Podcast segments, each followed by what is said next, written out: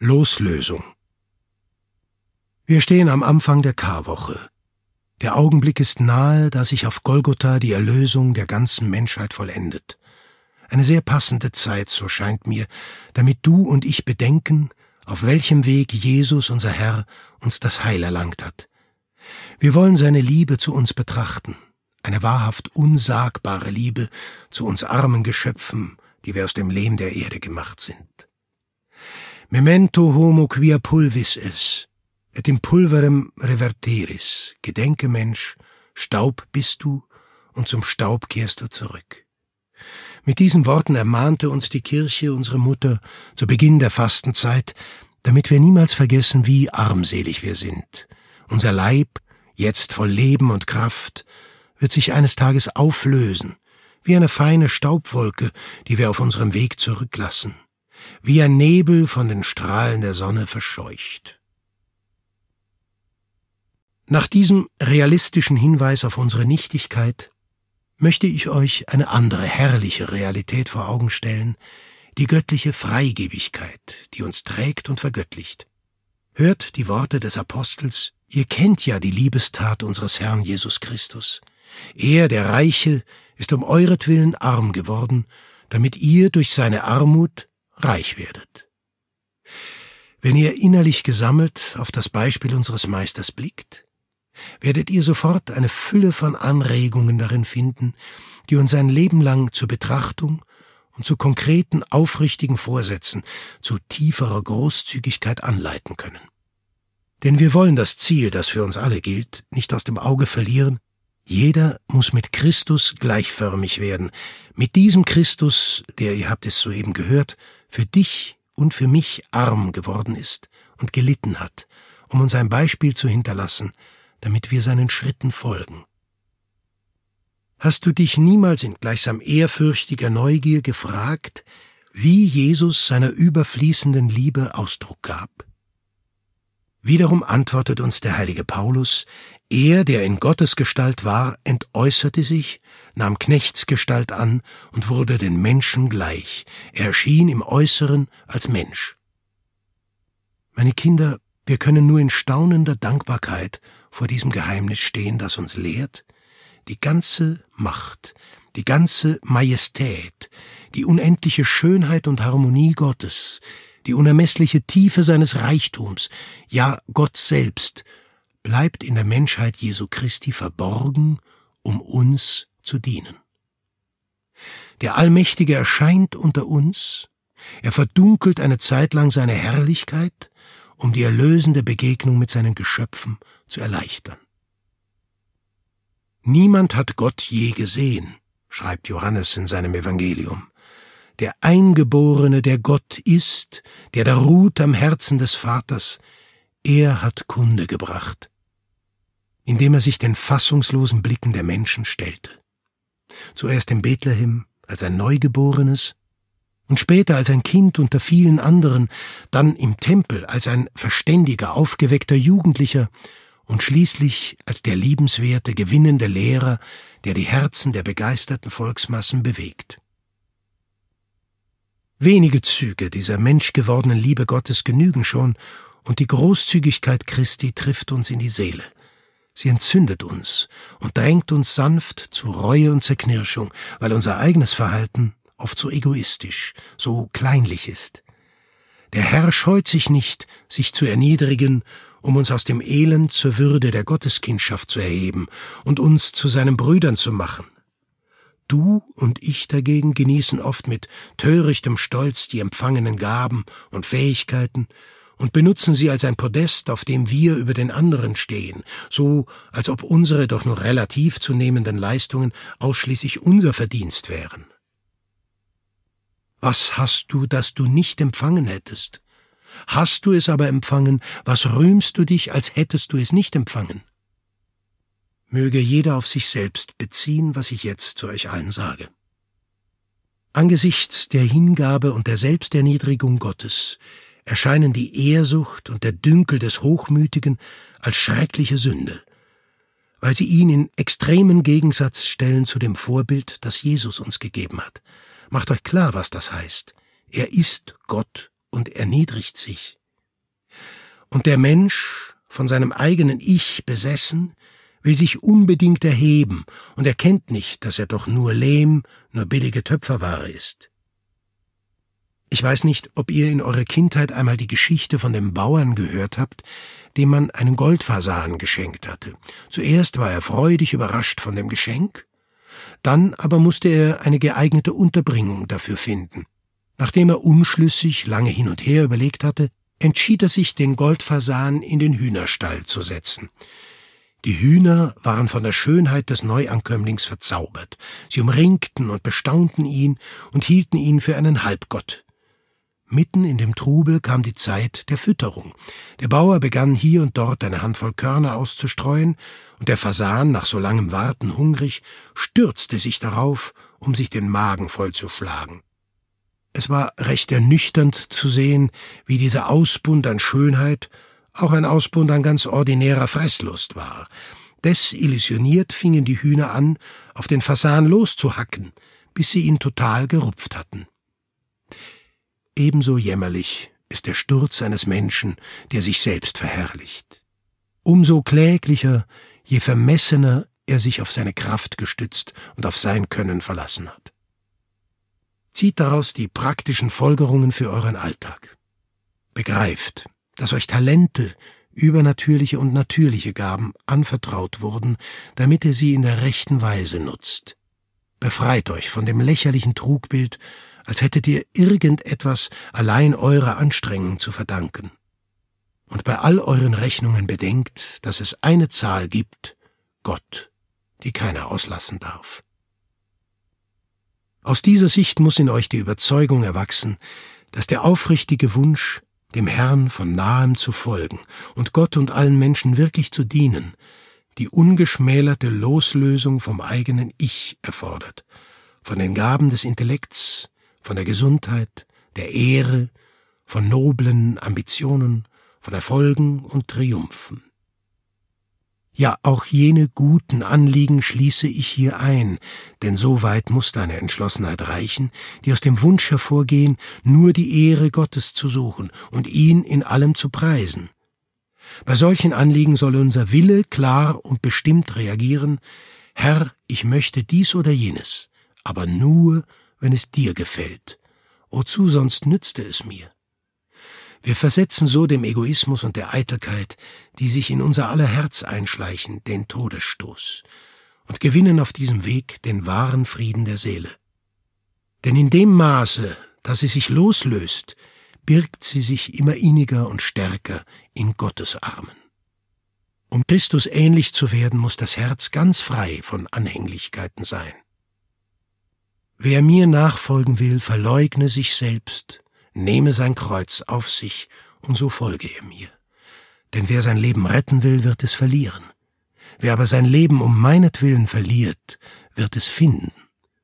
Denn was nützt es dem Menschen, wenn er die ganze Welt gewinnt, aber dabei seine Seele verliert? Dazu sagt der heilige Gregor, es genügt nicht, von den Dingen losgelöst zu leben, wenn wir uns außerdem nicht von uns selbst loslösten. Aber wohin werden wir uns dann außerhalb von uns wenden? Und wer wird verzichten, wenn dies bedeutet zu entsagen? Wisset aber, eine ist unsere Lage als wegen der Sünde gefallene und eine andere als von Gott gebildete. Nach einer bestimmten Verfassung sind wir erschaffen worden, in einer anderen Verfassung befinden wir uns durch uns selbst verursacht. Entsagen wir also dem, was wir durch unsere Sünden geworden sind, und verbleiben wir so, wie wir durch die Gnade verfasst sind. Jener, der als Hochmütiger geboren zu einem Demütigen wird, indem er sich zu Christus bekehrt, hat sich bereits selbst überwunden. Jener, der ein Wollüstiger war und sich zu einem Leben der Enthaltsamkeit bekehrt, hat dem entsagt, was er früher war, Jener, der geizig war und nicht mehr begehrt, sondern beginnt mit seinem eigenen freigebig zu sein, statt dass er sich fremdes Eigentum aneignet, hat sich gewiss selbst überwunden. Der Herr sucht Herzen, die großzügig und wirklich losgelöst sind. Dem werden wir entsprechen können, wenn wir die Taue oder die feinen Fäden, die uns an unser Ich fesseln, mit Entschiedenheit durchschneiden. Ich verschweige euch nicht, dass dieser Entschluss ständigen Kampf verlangt. Immer wieder muss man die Pläne des eigenen Dafürhaltens und Wollens zurückstellen und um eine Art des Verzichtens ringen, die kurz gesagt mühseliger ist als der Verzicht auf die verlockendsten materiellen Güter. Jene Losgelöstheit, die Christus gepredigt hat und die er von allen Christen erwartet, findet notwendigerweise auch ihren sichtbaren Ausdruck. Jesus Christus cepit facere et docere. Er begann zu tun und zu lehren. Er verkündete seine Lehre zuerst durch Taten, dann mit dem Wort. Wie oft habt ihr den Herrn als Neugeborenen im Stall betrachtet? Habt auf ihn geblickt, wie er da in äußerster Armut auf dem Stroh schläft und in einer Krippe seine ersten irdischen Träume hat? Ihr habt doch die Zeit danach vor Augen, da Jesus auf seinen apostolischen Wanderungen so viele Belehrungen zuteil werden lässt, wie zum Beispiel jene eindeutige Warnung für einen Mann, der ihm als Jünger folgen wollte, die Füchse haben Höhlen, die Vögel des Himmels Nester, der Menschensohn aber hat keine Stätte, wohin er sein Haupt legen könnte. Und nicht zuletzt wird euch die Erzählung des Evangelisten wieder einfallen, da er von den Aposteln berichtet, die an einem Sabbat unterwegs waren, Hunger hatten und anfingen, von den Ähren eines Kornfeldes zu pflücken. Man kann sagen, unser Herr lebt immer ganz dem jeweiligen Tage und erfüllt hier und heute den Auftrag des Vaters. Er verhält sich gemäß seinen eigenen göttlichen Worten, die uns eine so besonders plastisch bildhafte Lehre geben. Seid nicht ängstlich besorgt für das Leben, was ihr essen, noch für den Leib, was ihr anziehen sollt, denn das Leben ist mehr als die Nahrung und der Leib mehr als die Kleidung. Betrachtet die Raben. Sie säen nicht, sie ernten nicht, sie haben nicht Vorratskammer noch Scheune, doch Gott ernährt sie. Wie viel mehr wert seid ihr als die Vögel? Betrachtet die Lilien, wie sie wachsen, Sie spinnen nicht und weben nicht. Ich sage euch aber, selbst Salomon in all seiner Pracht war nicht so gekleidet wie eine einzige von ihnen. Wenn nun Gott das Gras, das heute auf dem Felde steht und morgen in den Ofen geworfen wird, so kleidet, wie viel mehr euch, ihr Kleingläubigen. Wie viele Sorgen, wie viel Kummer blieben uns erspart, wenn wir stark im Glauben mehr Vertrauen auf die göttliche Vorsehung und eine tiefere Gewissheit des göttlichen Beistandes hätten, der uns niemals fehlen wird. Uns bedrängten dann viele Sorgen nicht mehr, die nach einem Wort des Herrn den Menschen der Welt zu eigen sind, denen also, die keinen Sinn für das Übernatürliche haben. Mit dem Vertrauen eines Freundes, eines Priesters, eines Vaters möchte ich euch für jede Lebenssituation ins Gedächtnis rufen dass wir durch die Barmherzigkeit Gottes Kinder dieses unseres Vaters sind, der allmächtig ist und im Himmel ebenso wie in der Tiefe unseres Herzens wohnt. Gleichsam mit Feuer möchte ich euch einprägen, dass wir auf unserem irdischen Weg, innerlich losgelöst von so vielen angeblich unentbehrlichen Dingen, nur Gründe zum Optimismus haben. Denn euer Vater weiß ja, dass ihr dies nötig habt, und er wird für alles sorgen. Glaubt mir. Nur so leben wir wirklich als Herren der Schöpfung und verfallen nicht jener unheimlichen Sklaverei, wie die vielen, die vergessen, dass sie Kinder Gottes sind und für ein Morgen oder für ein später eifrig planen, das sie vielleicht nicht mehr erleben werden.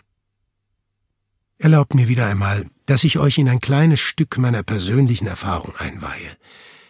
Ich öffne meine Seele vor euch in der Gegenwart Gottes und überzeugt davon, dass ich kein Vorbild bin, sondern ein armseliger Mensch, ein untaugliches und taubes Werkzeug, dessen sich der Herr bediente, um ganz deutlich zu machen, dass er sogar mit einem Tischbein wunderbar zu schreiben vermag. Indem ich euch also von mir erzähle, denke ich nicht im entferntesten daran, meinem Tun das geringste Verdienst meinerseits beizumessen noch viel weniger will ich euch dazu nötigen, die Wege zu gehen, die der Herr mich hat gehen lassen. Denn es kann sein, dass er von euch nicht das erbittet, was mir so sehr geholfen hat, frei in dem Werk Gottes, welchem ich mein ganzes Leben gewidmet habe, zu arbeiten. Weil ich es mit meinen eigenen Händen betastet, mit meinen eigenen Augen gesehen habe, versichere ich euch Folgendes. Wenn ihr euch der göttlichen Vorsehung anvertraut, euch auf ihren allmächtigen Arm stützt, dann werden euch niemals die Mittel fehlen, um Gott, der heiligen Kirche und den Seelen dienen zu können. Dienen zu können, ohne dass ihr dabei eure Pflichten vernachlässigen müsstet. Und ihr werdet jene Freude und jenen Frieden genießen, die mundus dare non potest, die die Welt nicht geben kann und die auch der Besitz aller irdischen Güter nicht zu geben vermöchte. Seit den Anfängen des Opus Dei im Jahre 1928, ich besaß keinerlei materielle Hilfsmittel, habe ich niemals persönlich über einen einzigen Pfennig verfügt. Ich habe mich auch nicht in wirtschaftliche Fragen eingemischt, die an sich selbstverständlich auftreten, sobald Menschen aus Fleisch und Blut, keine Engel also, ein Werk in Angriff nehmen und für eine wirksame Arbeit materieller Hilfsmittel bedürfen. Das Opus Dei hat immer die großzügige Hilfe vieler Menschen nötig gehabt, um seine apostolischen Werke zu unterhalten. Und ich denke, dass es immer so bleiben wird, bis zum Ende der Zeiten. Denn einerseits werfen diese Tätigkeiten niemals Gewinn ab, und andererseits wächst, wenngleich die Anzahl der Mitarbeiter und die Arbeitsleistung meiner Kinder zunehmen, auch das Apostolat in die Breite, und es mehren sich die Bitten um unsere apostolischen Tätigkeiten. Deshalb haben meine Kinder manchmal lachen müssen, wenn ich sie, nachdem ich sie mit Nachdruck zur Treue gegen die Gnade Gottes angespornt hatte, im gleichen Atemzug aufforderte, kühn und unnachgiebig Gott um mehr Gnade und um Geld zu bitten, um die klingende Münze, die so dringend nötig war.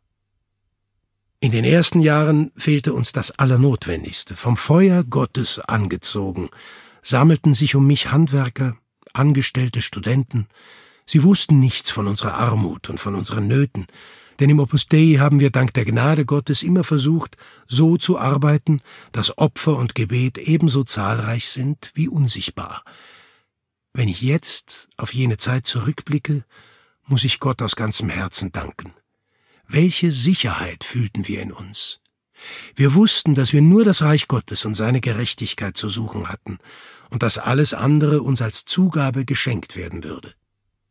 Ich kann euch versichern, dass keine einzige apostolische Initiative wegen mangelnder materieller Mittel unterblieben ist. Im geeigneten Augenblick besorgte uns auf die eine oder andere Weise die gewöhnliche Vorsehung Gottes unseres Vaters das Nötige.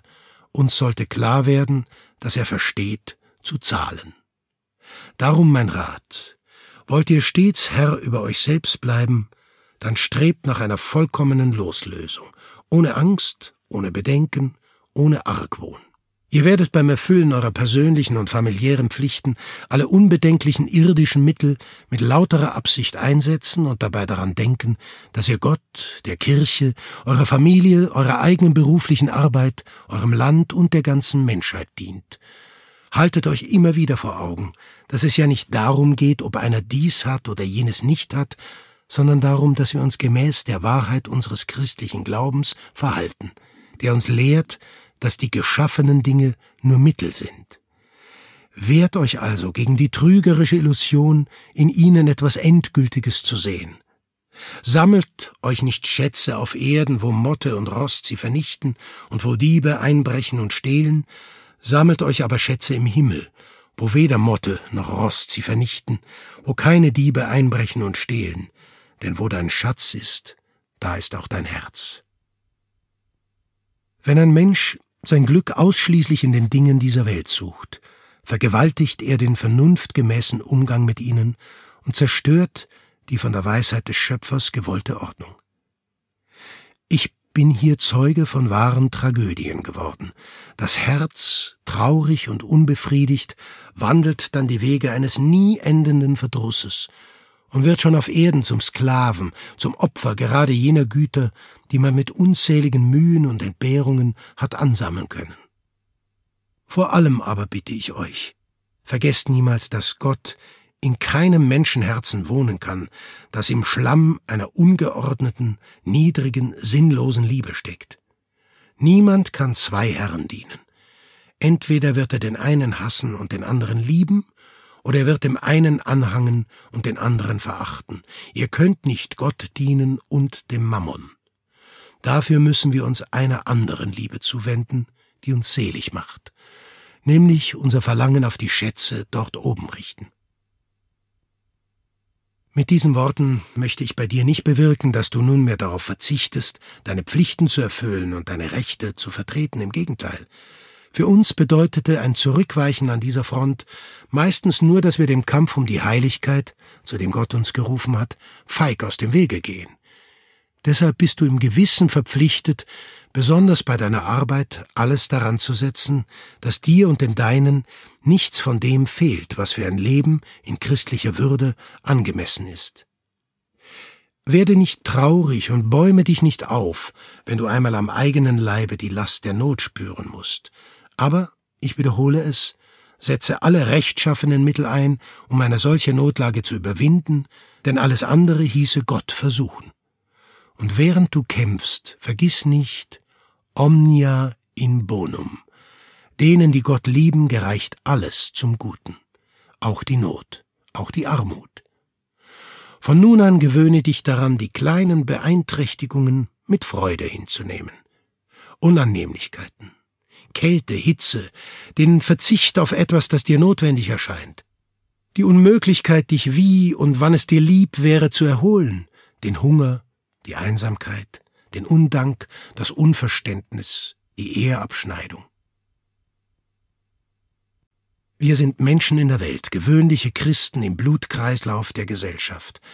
Der Herr will uns gerade inmitten unserer beruflichen Arbeit heilig und apostolisch wirksam haben. Er will, dass wir uns selbst in der Arbeit heiligen, dass wir unsere Arbeit heiligen und dass wir anderen helfen, sich durch die Arbeit zu heiligen.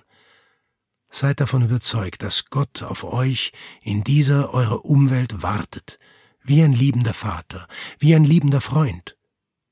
Und macht euch außerdem die Bedeutung eurer mit Verantwortung verrichteten beruflichen Arbeit klar. Sie ist nicht nur das Mittel zu eurem Lebensunterhalt, sondern auch ein unmittelbarer Dienst am Fortschritt der Gesellschaft, ein Mittragen an der Last anderer und eine Gelegenheit, lokale und weltweite Initiativen zu unterstützen, die sich dem Wohl einzelner Menschen oder ganzer in Not lebenden Völker gewidmet haben. Unsere Normalität, unser Wie die anderen Sein und unser Sinn für das Übernatürliche sind zusammengenommen die Nachahmung des Beispiels Jesu Christi, der wahrer Gott und wahrer Mensch ist. Seht, wie natürlich alles in seinem Leben ist. Er lebt 30 Jahre lang im Verborgenen, unauffällig. Er ist ein Handwerker unter vielen anderen. Man kennt ihn in seinem Dorf als den Sohn des Zimmermanns. Auch im Verlauf seines öffentlichen Lebens finden wir nichts Schockierendes oder Sonderbares an ihm. Wie seine Mitmenschen hat er Freunde. Auch in seinem Auftreten ist er wie die anderen, so dass Judas ein besonderes Zeichen vereinbaren muss, damit man ihn erkennen kann, den ich küssen werde, der ist es. Wir finden an ihm keinen absonderlichen Zug. Diese Haltung unseres Meisters, der nur als einer unter den vielen erscheinen will, bewegt mich. Johannes der Täufer folgte einer besonderen Berufung. Er trug ein Gewand aus Kamelhaaren und nährte sich von Heuschrecken und wildem Honig. Unser Herr trug ein nahtloses Gewand, aß und trank wie alle, er freute sich am Glück anderer, teilte ihren Schmerz, lehnte die von Freunden angebotene Erholung nicht ab, und alle wussten es, hatte jahrelang seinen Lebensunterhalt in der Werkstatt Josefs, des Handwerkers, mit eigenen Händen verdient. So wie Jesu Verhalten in der Welt muss auch das unsere sein. Sauber in der Kleidung, rein am Leibe und vor allem rein in der Seele. Es ist außerdem bemerkenswert, wie der Herr, der die vollkommenste Loslösung von den irdischen Gütern lehrt, gleichzeitig sehr darauf bedacht ist, dass diese Güter nicht vergeudet werden. Nach dem Wunder der Brotvermehrung, das mehr als fünftausend Menschen sättigte, sagte er zu seinen Jüngern, sammelt die übrig gebliebenen Stücklein, damit nichts verderbe. Sie sammelten nun und füllten zwölf Körbe. Wenn ihr dieses Geschehen aufmerksam überdenkt, werdet ihr verstehen, dass ihr niemals knauserige Menschen, sondern gute Verwalter der euch von Gott anvertrauten Fähigkeiten und materiellen Mittel sein sollt. Die Loslösung, die ich euch mit dem Blick auf unser Vorbild Jesus Christus verkünde, ist Herrschaft. Sie hat nichts mit der schreienden, aufdringlichen Ärmlichkeit zu tun, die nur eine Maske der Faulheit und der Nachlässigkeit ist. Deine Kleidung soll so sein, wie es deiner Situation, deinem Milieu, deiner Familie, deiner Arbeit entspricht. So halten es auch deine Kollegen. Du aber tust es für Gott und mit dem Wunsch, ein echtes, anziehendes Bild wahren, christlichen Lebens zu vermitteln, in aller Natürlichkeit, ohne Extravaganzen. Wenn überhaupt, so möchte ich euch raten, achtet auf diese Dinge lieber ein bisschen zu viel als zu wenig. Denn wie stellst du dir das Benehmen unseres Herrn vor? Hast du schon einmal daran gedacht, wie würdig er das nahtlose Gewand getragen haben muss, das wahrscheinlich Maria selbst gewoben hatte? Erinnerst du dich nicht an das Geschehen im Hause des Simon, da Jesus sich beklagt, dass man ihm kein Wasser gereicht hat, bevor er sich zu Tisch setzt? Freilich will Jesus durch das Anprangern der mangelnden Höflichkeit vor allem lehren, dass die Liebe sich gerade in den kleinen Dingen zeigt, aber ebenso will er klarstellen, dass die üblichen Umgangsformen auch für ihn gelten. Deshalb werden wir, du und ich, uns bemühen, von den irdischen Gütern und Annehmlichkeiten losgelöst zu sein, ohne aber aus der Rolle zu fallen oder uns ein sonderbares Gehabe zu erlauben. Ein Zeichen dafür, dass wir uns als Herren über das Irdische und als treue Verwalter Gottes wissen, ist, wie mir scheint, die Sorgfalt im Umgang mit allem, was wir gebrauchen, damit es lange erhalten bleibt und in gutem Zustand seinen Zweck erfüllen kann, statt dass es ungepflegt verkommt. In den Häusern des Opus Dei findet ihr eine einfache, behagliche und vor allem gepflegte Einrichtung denn man darf die Armut eines Hauses nicht mit Hässlichkeit oder Schmutz verwechseln. Aber ich kann gut verstehen, wenn du deinen Möglichkeiten, deinem gesellschaftlichen Status und deinen Verpflichtungen für die Familie entsprechend auch Wertgegenstände besitzt, die du dann im Geiste des Opfers und der Loslösung pflegen wirst. Es ist schon über 25 Jahre her, dass ich manchmal eine karitative Anstalt besuchte, wo Armenspeisungen stattfanden. Für die Bettler, die dorthin kamen, war, was sie da erhielten, ihre einzige Nahrung für den ganzen Tag. Es war ein geräumiges Lokal, und einige mitleidige Frauen kümmerten sich um den Betrieb.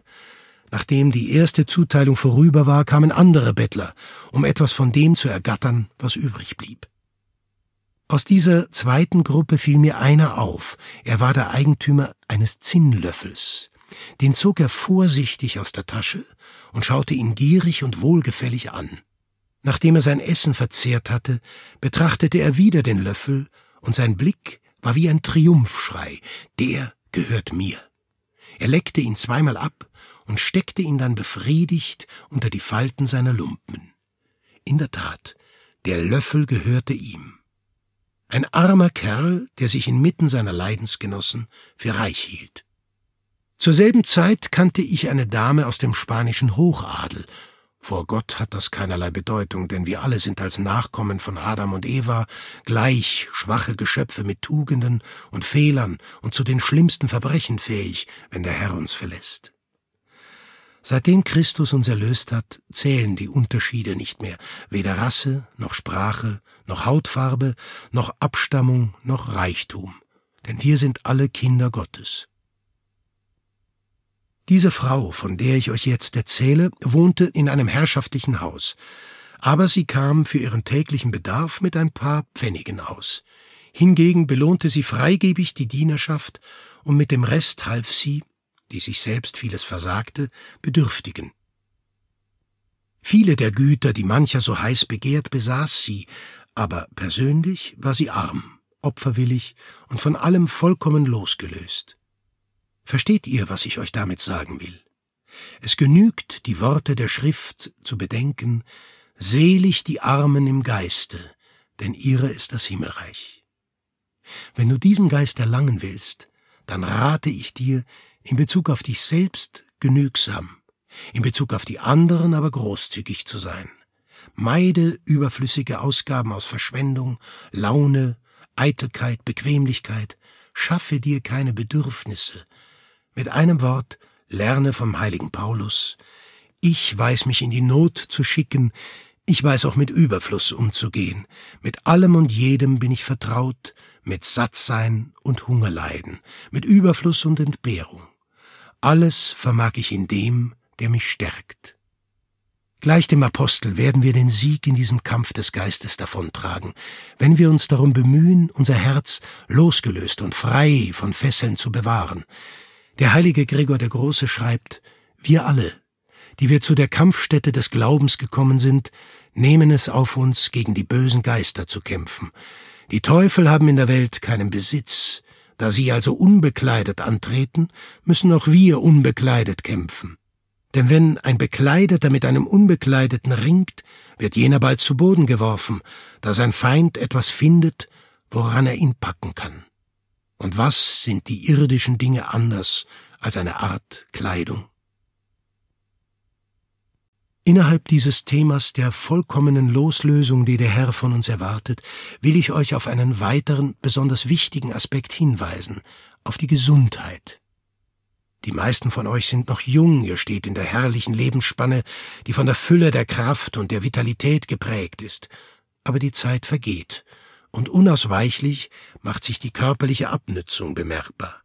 Später melden sich nach und nach die Begrenzungen der reifen Lebensjahre und schließlich die Gebrechen des Alters. Außerdem kann jeder von uns in jedem Augenblick erkranken oder sich körperliche Beschwerden zuziehen, nur wenn wir in der rechten Weise, in einer Christen geziemenden Weise also, die guten Zeiten des körperlichen Wohlbefindens nutzen, werden wir auch in der Lage sein, mit Freude all das anzunehmen, was die Leute irrtümlich als schlimm ansehen. Ohne in Einzelheiten zu gehen, möchte ich euch meine eigene Erfahrung weitergeben. Es kann geschehen, dass wir während der Krankheit unseren Mitmenschen auf die Nerven fallen. Ich werde nicht richtig versorgt. Keiner kümmert sich um mich, ich verdiene eine bessere Behandlung, keiner versteht mich. Der Teufel ist immer auf der Lauer und greift uns von verschiedensten Seiten an. Seine Taktik während der Krankheit besteht darin, dass er in uns eine Art Psychose auslösen möchte, damit wir uns von Gott abwenden, unsere Umgebung vergiften und den Schatz an Verdiensten zunichte machen, den sich zum Wohl aller Seelen derjenige erwirbt, der den Schmerz mit übernatürlichem Optimismus, mit Liebe trägt. Geraten wir nach dem Willen Gottes in die Netze der Drangsal, dann seht darin ein Zeichen, dass er uns für reif genug hält, damit wir uns noch enger seinem erlösenden Kreuz verbinden. Die Bereitschaft, Krankheit oder Unglück, falls Gott sie fügt, freudig zu tragen, erfordert eine Vorbereitung schon von langer Hand, indem man jeden Tag losgelöst lebt vom eigenen Ich. Macht euch hierfür die alltäglichen Anlässe zunutze, die kleine Entbehrung, den normalen, unbedeutenden Schmerz, die Abtötung, und übt euch dabei in den christlichen Tugenden. Im Alltagsleben müssen wir viel von uns fordern, damit wir uns nicht bei falschen Sorgen und künstlichen Bedürfnissen aufhalten, die wir selbst erfinden, Sie stammen meist aus Einbildung, Launenhaftigkeit, Bequemlichkeit und aus der Trägheit des Geistes. Wir sollen schnellen Schrittes Gott entgegengehen, und dazu ist es nötig, hinderlichen Ballast abzuwerfen. Gerade weil die Armut im Geiste nicht darin besteht, dass man nichts besitzt, sondern darin, dass man wirklich losgelöst ist, müssen wir auf der Hut sein, damit wir nicht auf die selbsterdachten, sogenannten zwingenden Notwendigkeiten hereinfallen. Sucht das, was genügt. Sucht das, was reicht. Strebt nicht nach mehr. Alles, was darüber hinausgeht, ist eine Last, keine Erleichterung, denn es bedrückt nur, statt aufzurichten. Ich bin mit meinen Ratschlägen absichtlich bis in Details gegangen, denn es geht mir hier nicht um spektakuläre, außergewöhnliche, verzwickte Situationen. Ich weiß von einem, der als Lesezeichen Papierblättchen verwendete, auf die er einige Stoßgebete als hilfreiche Erinnerung an die Gegenwart Gottes schrieb. Eines Tages wurde in ihm der Wunsch wach, jenen Schatz liebevoll aufzubewahren, und er merkte, dass er im Begriff war, an jenem Papierfetzen zu hängen. Ihr seht schon, welch ein Vorbild an Tugenden. Es würde mir nichts ausmachen, euch weitere eigene Schwächen anzuvertrauen, wenn euch das nur von Nutzen sein könnte. Es schien mir gut, einiges zu nennen, denn vielleicht geht es auch dir so mit deinen Büchern, deiner Kleidung, deinem Schreibtisch, nun eben mit deinen Talmi-Götzen. Ich möchte euch raten, in solchen Fällen mit eurem geistlichen Leiter zu sprechen, aber ohne kindische Sorge und ohne Skrupel. Manchmal genügt schon die kleine Abtötung, während kurzer Zeit auf irgendetwas zu verzichten, um solche Anhänglichkeiten zu heilen. Ein entsprechendes Verhalten ist auch auf anderen Ebenen ratsam. Zum Beispiel tut es dir nichts, wenn du einmal auf den Gebrauch des üblichen Verkehrsmittels verzichtest und das dabei ersparte Geld, sei es noch so wenig, als Almosen gibst. Jedenfalls, wenn du wirklich den Geist der Loslösung hast, wirst du immer wieder Gelegenheiten finden, ihn auf eine unauffällige und wirksame Art zu üben. Da ich euch meine Seele geöffnet habe, drängt es mich jetzt zu bekennen, dass es in mir noch eine Anhänglichkeit gibt, auf die ich aber niemals verzichten möchte, dass ich euch wirklich liebe. Ich habe das vom besten aller Lehrer gelernt, und darin möchte ich auf das treulichste immer seinem Beispiel folgen und alle Menschen, zuerst die, die in meiner Nähe sind, grenzenlos lieben. Bewegt euch nicht die brennende Liebe, die herzliche Zuneigung Christi, die der Evangelist im Hinblick auf einen der Jünger des Herrn bezeugt? Quem diligebat Jesus heißt es da, den Jesus liebte wir schließen mit einem Gedanken aus dem Evangelium der heutigen heiligen Messe. Sechs Tage vor dem Osterfest kam Jesus nach Bethanien, wo Lazarus wohnte, den Jesus von den Toten auferweckt hatte. Dort bereitete man ihm ein Gastmahl. Martha bediente und Lazarus gehörte zu denen, die mit ihm zu Tische saßen. Da nahm Maria ein Pfund echten kostbaren Nardenöls, salbte damit Jesu Füße und trocknete ihm die Füße mit ihren Haaren. Das Haus wurde erfüllt vom Duft des Salböls. Welch ein leuchtendes Zeichen der Freigebigkeit, diese verschwenderische Art Mariens. Judas, geizig wie er war, hatte er das genau ausgerechnet, beklagt, dass kostbares Nardenöl im Wert von mindestens dreihundert Denaren vergeudet wurde. Wahre Loslösung führt zu Großzügigkeit gegenüber Gott und unseren Brüdern. Sie führt dazu, dass wir uns regen, dass wir nach Hilfsquellen suchen und alles aufbieten, um denen zu helfen, die in Not sind. Ein Christ darf sich nicht mit einer Arbeit zufrieden geben, die ihm nur die nötigsten Mittel für sich selbst und seine Familie verschafft. Ein weites, großes Herz wird ihn dazu drängen, dass er auch mit zupackt, um anderen zu helfen, und zwar aus Gründen der Nächstenliebe und aus Gründen der Gerechtigkeit, wie Paulus an die Römer schreibt. Mazedonien und Achaia haben es für gut befunden, eine Sammlung für die Armen unter den Heiligen in Jerusalem zu veranstalten. So haben sie es für gut befunden, und sie sind es ihnen auch schuldig. Denn haben die Heiden an deren geistigen Gütern Anteil erhalten, so müssen sie ihnen dafür mit ihren irdischen Gütern dienen. Seid also nicht engherzig und knauserig gegen ihn, der sich so großzügig an uns verausgabt hat, ohne Maß, in der vollkommenen Hingabe. Überlegt einmal, wie viel kostet es euch eigentlich, auch vom Geld her gesehen, dass ihr Christen seid? Und vergesst vor allem nicht, den fröhlichen Geber liebt Gott, Gott hat die Macht, euch jegliche Gabe in Fülle zukommen zu lassen, dass ihr an allem allzeit völlig genug habt und noch Überfluss, um gute Werke aller Art zu tun. Indem wir während dieser Karwoche dem Leiden Christi näher kommen, wollen wir die allerseligste Jungfrau darum bitten, dass auch wir, wie sie, fähig werden, diese Lehren in unserem Herzen zu erwägen und zu bewahren.